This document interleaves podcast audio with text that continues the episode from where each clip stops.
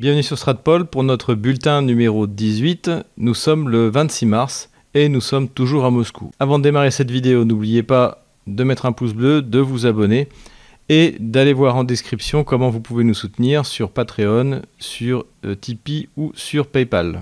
Une bande ukro-nazie s'est récemment attaquée à l'administration présidentielle à Kiev. Il s'agissait d'une bande qui était liée à un criminel qui s'appelle Sergei Stianienko, qui a reçu 7 euh, ans d'emprisonnement pour enlèvement et qui a euh, contre lui encore un tribunal qui doit juger sur une affaire de meurtre. Sur cette affaire, on peut faire deux remarques. La première, c'est qu'à aucun moment, ces activistes se sont trouvés face à la police.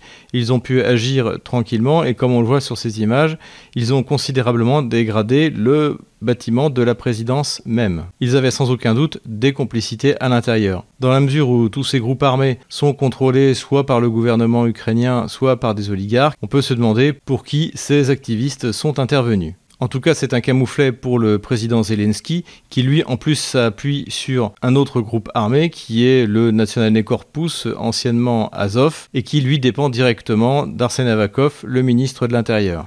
En tout état de cause, les élites ukrainiennes issues de Maïdan, en remettant dès le début leur destin entre les mains de ces bandes armées, s'exposent désormais eux-mêmes à leur sauvagerie. Il semble d'ailleurs qu'on soit dans un règlement de compte général entre bandes armées ou entre le gouvernement et les bandes armées, puisque deux figures du Maïdan et de la répression dans le Donbass, Semen Semenchenko et Shevchenko, sont désormais accusés de trafic d'armes et, euh, très intéressant, avec la Russie. Cette accusation a été portée par le service secret ukrainien SBU.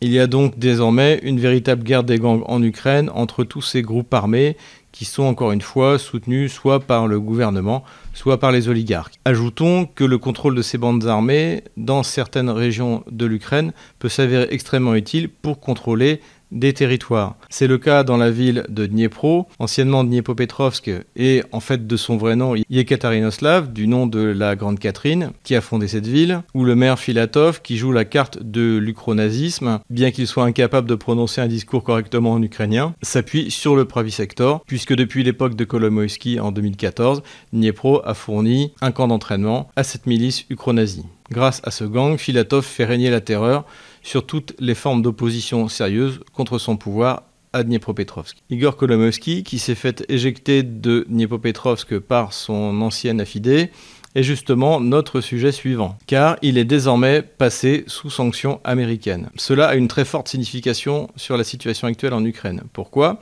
Eh bien parce que Igor Kolomovsky, qui est une personnalité très en vue en Ukraine, un des principaux oligarques, a largement soutenu Maïdan. Juste après Maïdan, il a été nommé gouverneur de la région de Dniepopetrovsk. Et bien que président d'une organisation communautaire juive en Ukraine très en vue, il s'est allié avec le groupe ukro-nazi Pravi Sector pour euh, exterminer toute forme d'opposition pro-russe dans la ville. Kolomovsky espérait s'enrichir davantage grâce à la position qu'il avait prise en soutenant Maïdan. Cela ne lui a pourtant pas réussi car il s'est trouvé en opposition face au président Poroshenko de l'époque, notamment sur son contrôle sur des actifs gaziers, nous en avions parlé à l'époque, et il a même fini par perdre le fleuron de son empire, Privatbank, Privatbank qui est la principale banque en Ukraine et qui sert même aux Ukrainiens pour payer leurs impôts, pour avoir euh, différents services administratifs. Il a perdu cette banque sous la pression occidentale, essentiellement de Washington, car il avait fait des manœuvres frauduleuses en prêtant à ses propres compagnies de l'argent de la banque alors que celle-ci allait vers la banqueroute. Donc une partie de l'argent qui était alloué par le FMI a été utilisée pour enflayer Private Bank et Kolomoisky ne s'est jamais remis de la perte de cette banque. Notons que ces sanctions américaines qui ont été prises contre Kolomoisky ont été soutenues par le président Zelensky dont il est pourtant également une émanation. Cela signifie vraisemblablement que Washington a l'intention d'expulser les oligarques de la vie politique ukrainienne pour mettre à la place les grandes corporations américaines qui pourront s'emparer de tous ces actifs qui sont contrôlés pour l'instant par justement Kolomoisky, Akhmetov, euh, Pinchuk, etc. etc. C'est cependant un jeu risqué pour Washington car les oligarques ukrainiens sont tout de même une noix assez dure à casser et ils ont joué un rôle prédominant dans l'organisation de Maïdan. Rappelons que comme nous l'avions écrit dans notre livre sur l'Ukraine, l'après-Maïdan est un véritable âge d'or pour les oligarques ukrainiens et selon toute vraisemblance, sans Akhmetov, Mariupol serait tombé entre les mains des forces pro-russes. Le combat des oligarques ukrainiens contre la mainmise américaine ne fait donc que commencer et c'est une affaire à suivre. Troisième sujet sur l'Ukraine, particulièrement grave, et surtout particulièrement grave pour l'industrie ukrainienne, c'est l'affaire de Motorsich et de la Chine. Motor Sich est une très ancienne usine qui a été créée pendant la Première Guerre mondiale par l'Empire russe, qui a ensuite été utilisée par euh, les soviétiques pour produire des moteurs d'hélicoptères et d'avions. C'est donc un des fleurons du complexe militaro-industriel soviétique dont a hérité l'Ukraine. Rappelons que l'Ukraine a hérité entre 35 et 40% du complexe militaro-industriel soviétique. Depuis 30 ans, on assiste au pillage donc de ce qui est devenu le complexe militaro-industriel ukrainien. Nous en avons déjà parlé dans plusieurs de nos vidéos.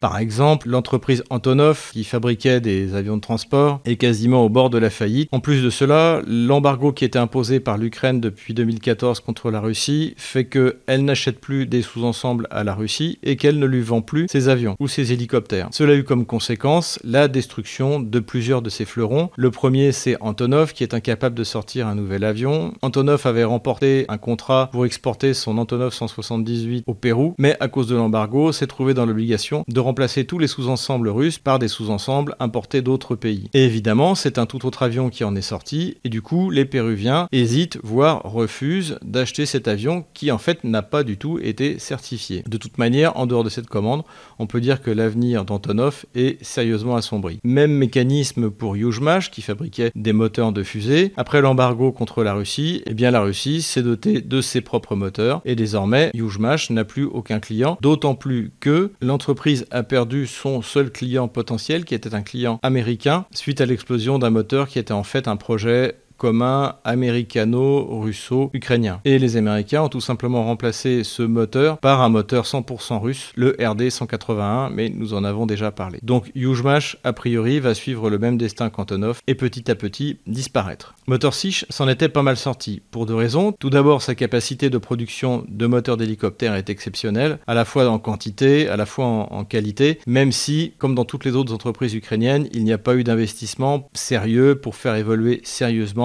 ces moteurs et sortir quelque chose de nouvelle génération. Le principal client de MotorSich était bien évidemment la Russie. L'autre raison pour laquelle MotorSich ne s'en est pas trop mal sorti, y compris après l'embargo contre la Russie, c'est que à partir de 2011, un investisseur est arrivé pour mettre de l'argent dans l'entreprise ukrainienne. Il s'agit d'un investisseur chinois. Et à partir de cette époque, les Chinois ont régulièrement investi plusieurs centaines de millions de dollars dans l'entreprise Motorsich, avec l'intention in fine de devenir actionnaire majoritaire et de prendre le contrôle de l'entreprise. Cela a donc fonctionné particulièrement bien jusqu'à ce que Washington décide que cela était inadmissible puisque cela risquait de donner à la Chine une capacité de production de moteurs, de moteurs assez technologiques. Hein. Rappelons que même si la Chine avance très rapidement dans le domaine de l'armement, la motorisation à la fois des jets, à la fois des hélicoptères, reste son problème principal. Ce n'est pas pour rien si malgré la production d'avions de cinquième génération, la Chine, il y a quelques années, a tout de même décidé de s'offrir une flotte de Sukhoi 35 russes en attendant de maîtriser parfaitement la propulsion pour ce genre d'appareil. Le problème pour Motor Sich et pour les Chinois est que le ministre des Affaires étrangères de l'époque, Pompeo, s'est rendu en Ukraine pour tout simplement interdire à l'Ukraine de laisser prendre le contrôle de Motorsich par les Chinois. Suite à cela, le président Zelensky a récemment décidé de nationaliser Motorsich qui auparavant appartenait à des acteurs privés. Cela va avoir des conséquences extrêmement graves et pour Motorsich et pour l'Ukraine. Tout d'abord, pour la Russie, c'est un véritable cadeau. En effet, suite à cet embargo de l'Ukraine contre la Russie, le groupe Rostec a investi dans l'usine dans la région de Saint-Pétersbourg, dans l'usine de Klimov, qui désormais est capable de produire 300 moteurs par an, dont 250 moteurs d'hélicoptères. Donc la Russie est capable non seulement de combler ses propres besoins, mais même de pouvoir exporter, donc de remplacer Motor Sich avec des moteurs plus modernes, parce que la Russie, elle, a investi dans la recherche et le développement. La capacité de Klimov peut même, en cas de besoin, monter jusqu'à 500 moteurs par an. Donc pour la Russie, c'est un cadeau extraordinaire. Mais le plus grave pour l'Ukraine, c'est que la Chine pouvait être un investisseur sérieux. Et contrairement aux Occidentaux, qui fournissent de l'argent en fait pour permettre à l'Ukraine de payer ses dettes et de continuer à payer des intérêts, la Chine était prête à investir sérieusement dans l'agriculture ukrainienne, dans l'industrie ukrainienne, et pourquoi pas de faire participer l'Ukraine à son projet des fameuses routes de la soie. Désormais, il n'en est plus question. Les investisseurs chinois de Motorsich ont lancé une procédure devant les tribunaux et réclament un milliard de dollars. Conclusion de ces divers points que nous avons abordés sur l'Ukraine, l'Ukraine sombre de plus en plus dans l'anarchie, personne n'est réellement aux commandes, et toutes les décisions qui sont prises vont contre les intérêts de l'Ukraine elle-même et ne font qu'accélérer le processus de délitement du pays. Tout le monde a assisté à cette rencontre étonnante entre la délégation chinoise et la délégation américaine emmenée par Blinken, donc qui est le nouveau secrétaire d'État aux affaires étrangères américain. Blinken s'est cru obligé de faire une leçon de morale à la Chine sur Hong Kong, Taïwan, les Ouïghours, etc exactement comme le fait la gauche américaine ou la gauche française d'ailleurs, à chaque fois qu'on leur donne la parole. Et cette fois, ça s'est très mal passé puisque la réponse chinoise a été cinglante et le représentant chinois a ouvertement et brutalement dénoncé l'ingérence américaine non seulement en Chine mais dans le monde. À cela, un Blinken livide a bafouillé une réponse qui a montré clairement qu'il ne s'attendait pas du tout à une telle volée de bois vert. Ce qu'on peut donc retirer de cet épisode, c'est que il est complètement surréaliste. Washington se croit en 1945, quand l'essentiel de la production industrielle mondiale était aux États-Unis, quand euh, Washington était capable d'imposer sa monnaie comme monnaie internationale, quand le pays était riche, quand n'importe quel ouvrier américain avait deux voitures, avait une maison, euh, voyait l'avenir euh, devant soi, et surtout qu'il y avait cette supériorité culturelle par le, le cinéma américain, etc., etc. Aujourd'hui, on n'en est plus là. En fait, si l'on compare les deux économies américaines et chinoises, si on les compare sérieusement, c'est-à-dire non pas en nominal, mais en, PIB, en parité de pouvoir d'achat, j'en ai déjà parlé, mais pour comparer la réelle puissance industrielle d'un pays, il faut faire ce qu'on appelle la parité de pouvoir d'achat, c'est-à-dire de comparer le niveau de production dans un pays.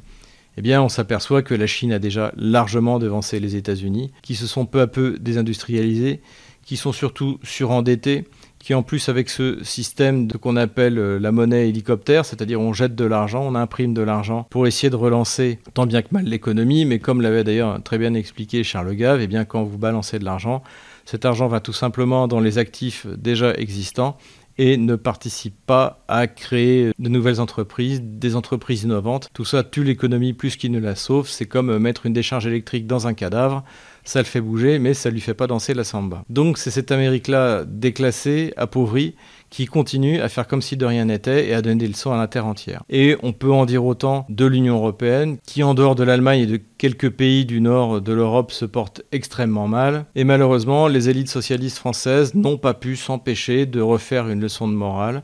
Alors tout d'abord à la Chine, par l'intermédiaire de la Fondation pour la recherche stratégique, pardonnez-moi l'anglicisme, un think tank qui est directement lié au ministère de la Défense français. Et nous en avons déjà parlé, qui est une véritable secte néoconservatrice, dont le plus visible des représentants est le fameux Bruno Tertrais, un des plus mauvais analystes de ce moment. On en avait d'ailleurs euh, parlé en, s'en moquant un petit peu dans, notre livre, puisque en juillet 2014, alors que l'armée ukrainienne était en train de se faire découper en rondelles lors de la bataille des frontières dans le Donbass, il nous expliquait que Kiev avait gagné la guerre et que euh, l'insurrection était bientôt terminée. Et cette incompétence criante sur l'Ukraine ou sur la Russie, eh bien Bruno Tertrais est capable de la reproduire sur tous les sujets partout dans le monde et il nous a fourni un texte complètement halluciné sur le fait qu'en gros, il fallait se préparer à faire la guerre à la Chine, ce que évidemment les élites de gouvernement socialistes, à commencer par Le Drian et ensuite Emmanuel Macron, ne se sont pas privés de reprendre en cœur en expliquant en gros que la Chine était méchante et qu'il fallait la sanctionner. Une des réclamations du Quai d'Orsay vis-à-vis de l'ambassade de Chine est que cette ambassade a remis en place justement un chercheur indépendant, alors soi-disant indépendant, généralement quand on dit Chercheur indépendant, ça veut dire chercheur d'extrême gauche, qui travaille comme par hasard pour la FRS et qui avait apostrophé directement l'ambassade de Chine.